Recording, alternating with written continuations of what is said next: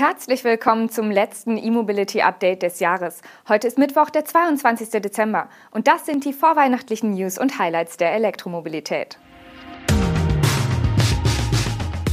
Ford nennt Batteriegrößen des F150 Lightning. GM liefert erste Ultium-Fahrzeuge aus. Porsche plant zwei weitere E-Modelle, Schnelllader-Hubs für Berlin und Hamburg und Giga Berlin noch ohne Genehmigung.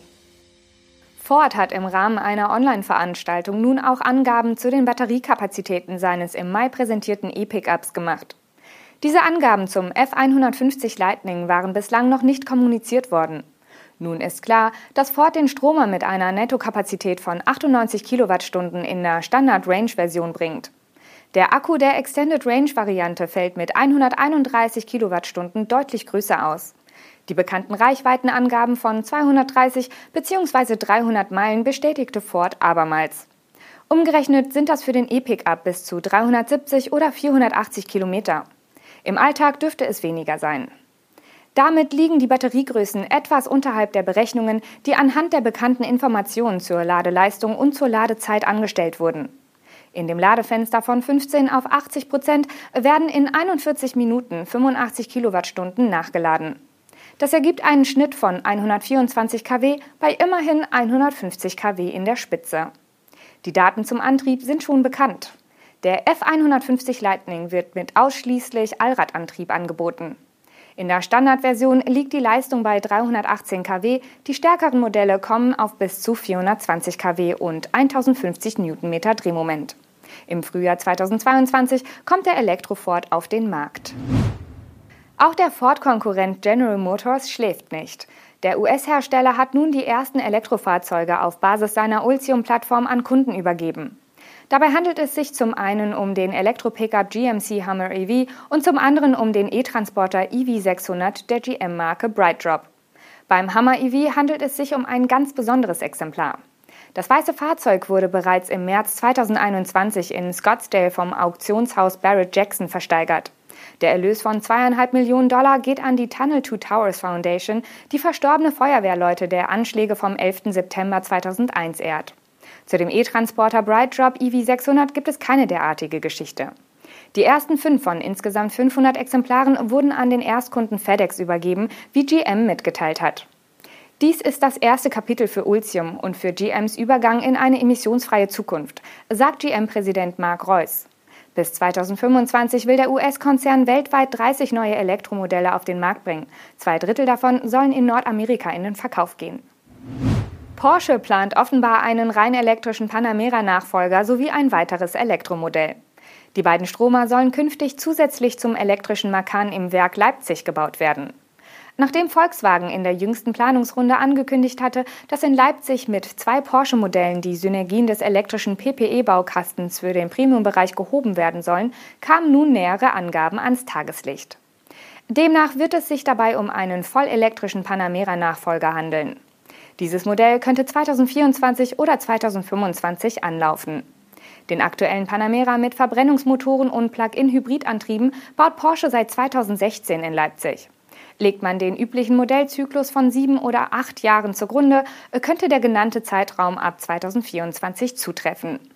Offen ist, ob Porsche wie beim Macan das bestehende Modell in einer Übergangsphase parallel zur neuen E-Variante weiterbauen will. Das zweite Batteriemodell, das Porsche Medienberichten zufolge ab 2026 in Leipzig bauen will, wird intern als K1 bezeichnet. Dabei soll es sich um ein Crossover in den Abmessungen des Panamera handeln. Das ist jener Porsche, der im Zuge des Artemis-Projekts zunächst bei VW Nutzfahrzeuge in Hannover gebaut werden sollte, ehe sich Porsche dort zurückgezogen hatte. Wie es nun heißt, soll sich der K1 die Plattform mit dem Elektro-Panamera teilen. Mit den ausgeweiteten Plänen zur Produktion von Elektroautos im Werk soll auch die Zahl der Beschäftigten in Leipzig wachsen. Angeblich ist aktuell die Schaffung von 150 neuen Arbeitsplätzen in Planung. Aktuell arbeiten im Porsche-Werk Leipzig rund 4300 Menschen. Das Land Berlin geht beim Ausbau von Ladeinfrastruktur für Elektrofahrzeuge neue Wege. Der Senat beauftragt die landeseigenen Berliner Stadtwerke mit der Errichtung und dem Betrieb von öffentlicher Ladeinfrastruktur ab dem Jahr 2022. Ein besonderer Schwerpunkt liegt dabei auf dem Ausbau von Schnellladehubs in allen Berliner Bezirken. Vereinbart wird mit dem Vertrag zudem die Übernahme aller bereits bestehenden rund 1000 öffentlichen Ladepunkte. Bis 2030 sollen voraussichtlich 2000 weitere AC- und DC-Ladepunkte errichtet werden. Davon sollen mindestens 200 Schnellladepunkte sein. In jedem Berliner Bezirk sollen im Vertragszeitraum jeweils ein bis zwei Schnellladehubs entstehen.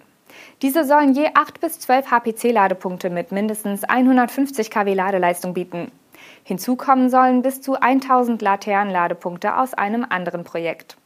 Die Vergabe an ein landeseigenes Unternehmen hatte der Senat bereits im Juni beschlossen. Nun folgte der offizielle Auftrag an die Berliner Stadtwerke Kommunalpartner GmbH. Für den Aufbau von Ladeinfrastruktur im öffentlichen Raum stehen für den Zeitraum 2022 bis 2030 aktuell insgesamt 12,23 Millionen Euro zur Verfügung. Der Vertrag mit den Berliner Stadtwerken umfasst hiervon 9,94 Millionen Euro. Die angespannte Ladesituation in der Hauptstadt dürfte sich damit etwas entspannen. Auch in Hamburg wächst die Ladeinfrastruktur weiter. Stromnetz Hamburg baut im Auftrag der Stadt insgesamt neun HPC-Stationen. Drei davon sind bereits in Betrieb, die weiteren sechs sollen im kommenden Jahr errichtet werden. Sie kommen vom Hersteller Siemens und sind mit zwei CCS-Ladepunkten mit jeweils bis zu 160 kW Ladeleistung ausgestattet. Den Bau der HPC-Station anstelle von AC-Ladesäulen oder DC-Ladern mit geringerer Ladeleistung begründet die Stadt mit dem Kundenwunsch nach sehr kurzen Ladezeiten. Auch die neuen High-Power-Charger werden im Hamburger Modell betrieben. Das heißt, alle E-Mobility-Provider erhalten diskriminierungsfreien Zugang an allen öffentlichen Ladesäulen. So können die Kunden ihre vorhandenen Ladekarten mit den bekannten Konditionen auch an den Superschnellladern nutzen. Das war unser letztes E-Mobility-Update im Jahr 2021. Eigentlich wollten wir ja im Dezember noch die finale Genehmigung für die Gigafactory von Tesla in Grünheide vermelden. Doch das hat leider nicht geklappt. Brandenburgs Ministerpräsident Dietmar Woidke erwartet die endgültige Genehmigung erst Anfang 2022. Wir gehen folglich jetzt in eine kleine Weihnachtspause. Das gesamte E-Mobility Update Team bedankt sich herzlich für Ihr großes Interesse an unserem Format. Und natürlich wünschen wir Ihnen schöne Weihnachten und einen gesunden Start ins Jahr 2022. Wir sind ab dem 10. Januar wieder täglich für Sie auf Sendung. Tschüss.